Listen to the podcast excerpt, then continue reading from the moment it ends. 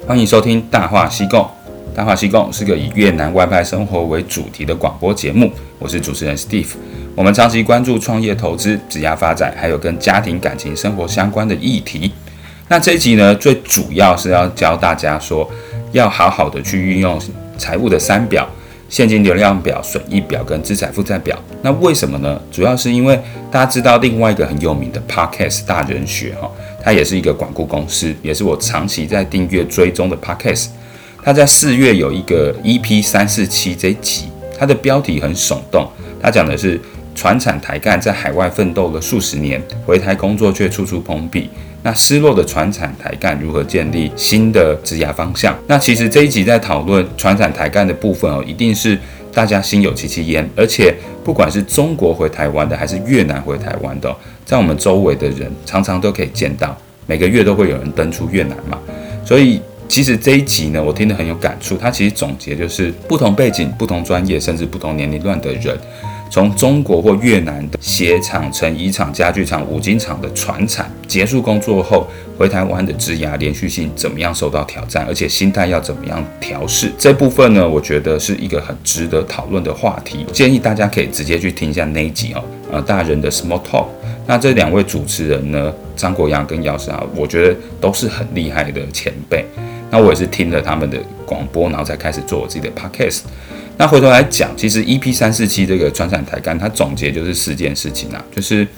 整个趋势来讲，看中国政府的经济状况，还有越南政府一直限缩外籍专家的名额，可以知道，就是未来要一直来越南工作，它其实要有一定的专业受限。所以，如果要回到台湾，你是做同样职位的话，你可能要打个七折八折啊，或是你要能够接受你在海外的管理职是管几千几百人，但回来只管三个五个人。那另外就是，假设你是做传产的生管、品管或生产哦，你可以回到台湾去不同产业，比如说科技业还是有工厂，但你可以把同样的工作逻辑用在别的地方，比如说把订单排的逻辑啊，或是管理怎么样节省，然后增加效益这种东西，很多的经验融会贯通之后，让自己可以适应节奏快、竞争压力高的台湾的科技业环境。第三个心态问题哦，其实要一路以来一直看自己有没有自我成长，每一年有没有学到新的技能，避免自己像温水煮青蛙一样待在舒适圈。哦，海外的传产觉得薪水高，然后压力没有很大的，一天一天这样过，那等到回台湾的时候就会有点麻烦。第四个就是要跟上时代的趋势啊，科技业它现在是要走数位化或金石或者是永续等等。你在原本的职位，可不可以把未来的整个社会发展或是需要的竞争力先培养起来？其实总结他们讲了大概三十七分钟，我替各位总结成以上四点。我对这个议题的看法可以分成四大块，就是我也反思，我如果是这个情境，必须要回到台湾工作，我该怎么解决这几个问题啊？其实第一块应该要先看大环境的趋势，第二个要看你自己所在产业的发展周期，第三个看自己所在的职位。他这个工作长线的发展状况。第四个要讲一下在海外工作可以带来的效益。那前三个呢？环境趋势、产业发展周期，还有个人职涯的发展长线变化，在很多的工作跟讨论里面都一直提到，你不管做什么决定，你都要把时间轴加在里面，去预测一年、三年甚至五年之后的状况。所以环境、产业跟个人的职涯发展，大家务必要把三到五年。之后的部分，先画出一个蓝图。那如果在职涯发展的部分有疑问啊，其实可以来找我做职涯咨询，替自己的未来发展做一个诊断。那职涯咨询不是简单的告诉你说要做什么工作就可以获得高薪的薪水，其实它是透过互动，把你的过去和现在做一个盘点，找到未来跟趋势跟产业比较有可能匹配你原本的能力，而且又让你可以满足的工作方向。所以这个部分问话跟谈话会很多。所以在越南的朋友其实可以跟我约时间做面谈。那如果是台湾想外派或者其他国家想到越南的朋友，可以跟我约线上的时间。那我个人的方式呢，比较适合有一段的工作经历，而且有持续思考、有整理自己优势的朋友。那带着一些自己的料来，我们谈的会比较快。那很多时候，我觉得都很多人都低估了咨询或找人求助可以带来一个好的方向的价值。欢迎各位来找我做职涯咨询。好了，我今天其实要回头讲，我前面讲四块趋势、产业、个人职业，还有海外工作有什么额外的收益，今天主讲就是第四 part。额外收益到底是什么？为什么要跟财务三表、现金流量损益表还有资产负债表来看？我认为就是所有的年轻人的安全感都来自于金钱，还有你的收入。只要你收入够，你安全感高，你就有自由、有选择，你可以过自己想要的生活。所以收入，收入永远都是重点。那我们可以知道，收入其实分三个层次，一风险低到高，就是打工、投资跟创业。那收益最高是创业大于投资大于打工。所以基于这个方式哦，其实我一直觉得，身为一个外派在越南的人，你应该要想办法这三件事情都尝试。所以打工的收入，你在外派的时候收入会增加嘛？再来是投资，你有没有关心越南整体社会的发展？找到一个你可以入局和布局的投资点，累积自己的资产。第三个创业，你看着整个趋势发展之下，越南哪一行哪一业有它很有发展的机会？是做电商 APP，还是做宠物医药等等？你看不看得出来？看得出来，你应该要找机会找朋友或这个领域的人多聊聊。那我先讲啊，我们先看到整个大环境有什么变化。查理芒格曾经说过。宏观是我们必须接受的，而微观才是我们能有所作为的。其实宏观来讲啊，我们必须注意中美台越的互动哦，比如说多观察一些 GDP 的指标。我以 GDP 来讲，就是越南的人均收入应该是从二零一七年的两千二走到今年的四千五，预计在二零二七年他们会走上六千五左右。越南的平均年龄三十岁，台湾的平均年龄四十四岁，又可以知道说整个年龄趋势和年轻劳动力的差异。所以，我们用一些台湾的经验来推测越南状况，我基本上可以看到，就是台湾现在很红的宠物市场、娱乐、文艺、成人教育、医疗服务、专业化的法律或是品牌验厂顾问、房地产投资、股票投资等等，都是台湾 GDP 一路往上发展的时候发展起来的产业。所以试想看看，假设我们除了在越南的工作有外派加急，又可以跟着这一波国家兴起，中产阶级越变越多的时候投资，然后跟着它的整个经济规模起飞，这样我们是不是比较容易解决我们这一代人遇到的，就是在台湾买不起房或者是躺平的状况？我的观点就是，假设外干呢，我现在不是指说老一辈的那些前辈台商。是年轻人外干想要在这一波越南崛起，就先布局好自己的投资的话，必须要先了解，把一个人当做一间公司去经营。那你经营公司的基础财务报表中就有三表，呃，现金流量表、资产负债表、损益表。哦，先看清楚自己在外派越南的时候，你整个资产累积的基础逻辑是什么？在海外，我们有很多参考的对象，比如说以前中国外派的干部他们的经验。那我们其实遇到很多中国外派转战到越南的台干，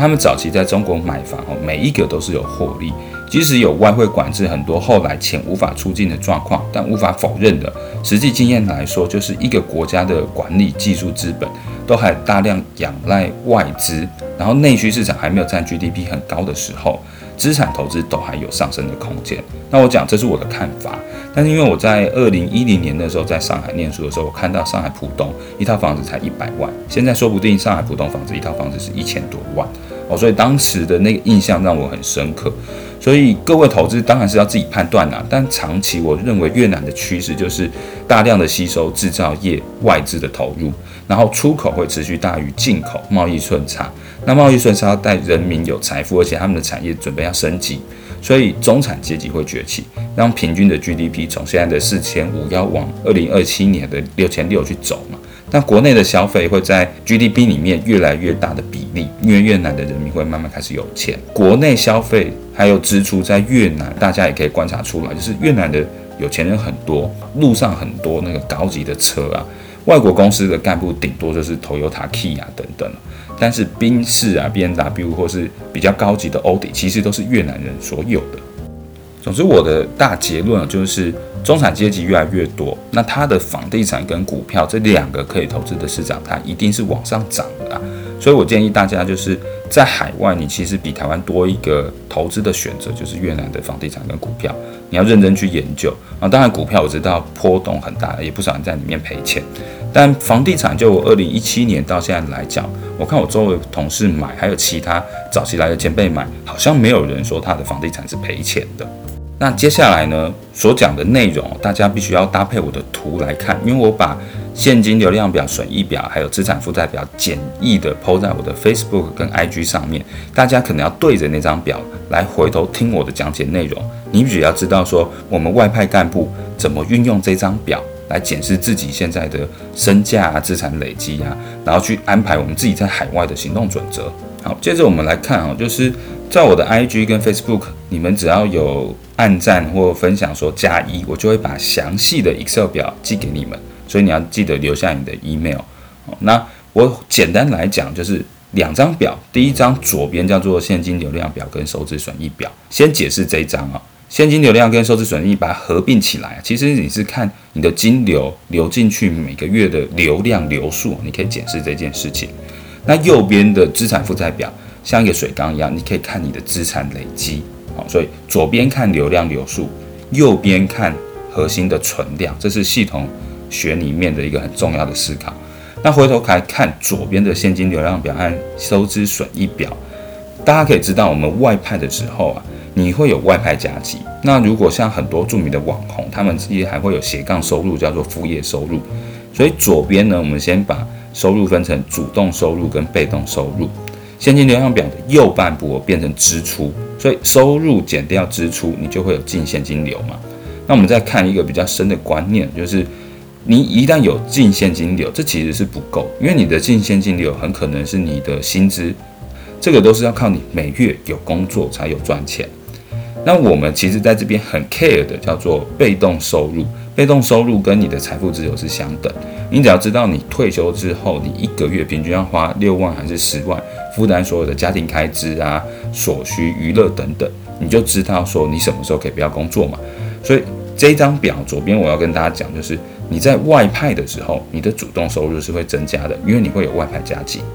但是你的固定支出是减少很多的，因为你把食衣住行、海外保险还有电话费等等的固定支出，在台北你一个月可能要花两三万，在越南你其实都没有花到这笔钱。所以你可以看到你的主动收入增加，假设是比你台湾的薪资高三成，你一个月多了两三万，可是你又比台北的固定支出少花了两三万，那一来一回。你的净现金流就改善了快六万。那接下来我们来看，就是被动收入跟贷款支出这一块，因为被动收入其实就是你的投资所得啦，甚至是你的跟别人合开公司，那你只要当那个公司的股东，你就会有收入，类似这样。所以被动收入你大概可以分成金融产品的投资、房地产的投资，还有股权参加别人的公司的投资。我其实是在台湾做股票，在越南做房地产。哦。那这两块呢，我自己感觉是因为越南的股票太浅碟了，所以很多内线消息还有不安全的政策影响啊。之前买债券、买房地产公司发行的债券呢，可能也都蛮惨的。所以金融方面的产品，我觉得如果你只有台币的收入跟薪水的话，你还是放在台湾或者是放美股，因为有不少人的外派津贴是领到美金嘛，那就买美国的 ETF，我觉得也是不错。那在房地产，就是从一七年你在越南胡志明市买房，你投资投报平均可能有六趴，那那一年在河内可能还有七八趴，那现在可能相当低一点。但是相比，如果你要在做房地产的投资的话，你其实是比台湾容易做，因为胡志明市从五百万、八百万到一千三百万，你大概就可以操作一房、两房到三房之间的物件。那你。看右边哦，台湾的利率现在可能是两趴左右，越南利率是八趴。整个投资创造被动收入的基本逻辑就是借短期便宜的钱去购买长期会增加的资产。我在讲是借短期便宜的钱去投资长期会增加、会变越来越贵的资产。所以台湾利率两趴，你要是有办法在台湾贷款贷到便宜的钱。那你就可以投在越南，平均投报五趴左右，而且长期因为 GDP 上涨，还有外境外的 FDI 资金一直加入，还有平均国民所得上升等等，会一直上涨的房价跟租金，所以这个就是非常基本的逻辑。那这个又是你海外的收益，因为你在台湾市场工作的时候，你是不可能接触到海外的房地产。你如果有心的话，你还可以飞马来西亚、泰国，泰国像它的那个。曼谷四面佛内站附近也都有很多套房，所以我要讲就是说，如果你知道现金流量表这件事，你就知道说，我们来外派不只是要让自己的主动收入增加，固定收支出减少，我们还要在被动收入的部分比只在台湾工作的人还有更多的选择权。因为你可以看到越南的市场，那假设你在越南还有很多朋友创业，你又投资他的话，你又有股权收入，那你才可以让主动收入加被动收入减掉各式样的支出以后净现金流，而且重要的是你要用被动收入大于主动收入这个思路来经营你的投资和很多质押的方向，因为我们在海外工作很容易遇到。天有不测风云的特殊事件，比如说爸爸妈妈生病，或是公司解散，或是产产业要迁厂等等，你不想要再去更落后的国家，所以一旦你工作有所转变，你家庭的条件啊，生涯议题有出现特殊事件的话，你的主动收入可能就是没有的。所以我前面有说，安全感的来源就是收入够高，收入有所保障。所以我自己也知道，我们现在靠着主动收入比较高的这一部分。去支撑你整个的开支啊，或是投资，其实你必须要放更多心思在你的被动收入怎么来。好，那第二个我们可以看到右边的资产负债表，资产负债表你可以分成资产跟负债哦，你所以你可以看到下面会有总资产跟总负债。那资产你可以简单看成流动型资产、投资型资产和自由型资产。流动型资产很简单的解释就是你在外派的时候，你今天会有台币、美金跟月盾。你有没有看这个汇率去做换汇，让在呃你手上持有不同币别的时候，比如说之前美金涨很多，你有没有在这之前就把台币多换一点美金？后来现在月盾的趋势是跟美金比较锚定，没有变动太大，你知不知道要把这个流动资产做配置？那投资型资产，大家就是我前面在讲的哈，外派的台干啊，其实比在台湾工作的朋友们多了一个优势，就是你可以在投资型。的资产部分布局在台湾或是在越南啊，甚至比较聪明的一些朋友，他们都去布美股。所以我一直说，其实我们要看三个国家的投资状况：台湾、越南跟美国，因为你有这个三个国家的币别的收入嘛。那台湾是股票比较容易进出，大家也比较熟悉哦。你也知道这个股票市场比较多的动态，收集到公司资讯。但是台湾的房价最近已经在跌，而且台湾的房价你买了以后，你的租金投报其实很低哦。台北可能只有两趴，中南部可能有三趴多。但是如果你往右边看，你看向利率，你就知道说为什么要用台湾便宜的钱，或是你台湾的资产去抵押，借到比较便宜的钱以后，往越南移动，让越南的房产这边创造的被动收入变成你未来的财富自由的基础。哦，所以我们再往下看，资产负债表最下面左边下面有自由型资产哦，这部分就是大家要抵抗诱惑。像我在越南的时候，因为刮风下雨，我就一直很想买车，但是大家要知道，车子是一落地就是打七折，所以它是负资产，它并不像你如果在越南买一间套房，可能平阳可能两三百万，胡志明市应该是五六百万哦，这种它可以每月带来你正租金的收益。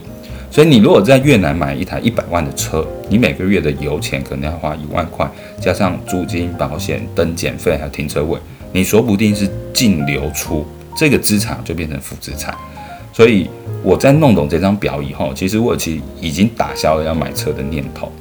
那我们可以看右边还有流动型的负债跟长期负债。流动型负债就是你知道你每个月一定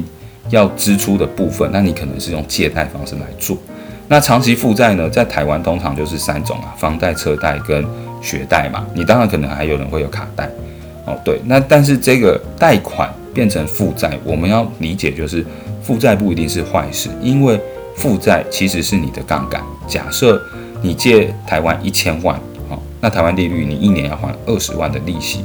但是你同样把一千万的钱搬到越南买了房子，买了两间一房的，你一个月可以收。一万五乘加一万五，你可以收到三万块的租金，那你一年可以收到三十三万，所以你三十三万减掉台湾固定要还的利息二十万，你还倒赚十三万，对不对？我只是简单举个房价了，假设你一千万，你的价差用两边的投资和利润利息减掉，你可以赚十三到十五万，那你两千万不就是赚三十万？你要是能够在台湾搞到三千万，我觉得一年净赚四十五万。五十万等等，这个数字当然不准确，要看个人的投资标的去做。但整体思路还是要回到我原本讲的，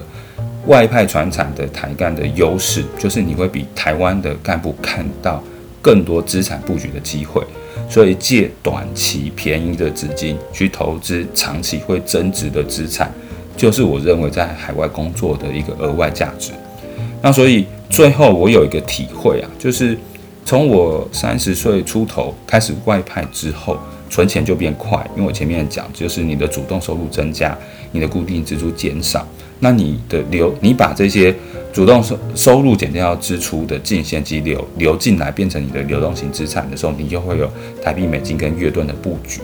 那所以你如果有办法在台湾借到便宜的钱，投到越南的房地产里面，或者是越南你有其他朋友要开公司去投资他们的公司，自由流动性资产投到被动收入里面的布局，才是长期我们能够财富自由。也是我们的安全感的来源，也是我们因应哦。你在海外奋斗数十年，结果你回台工作处处破壁的时候，那个薪资下降三成到四成那个区隔。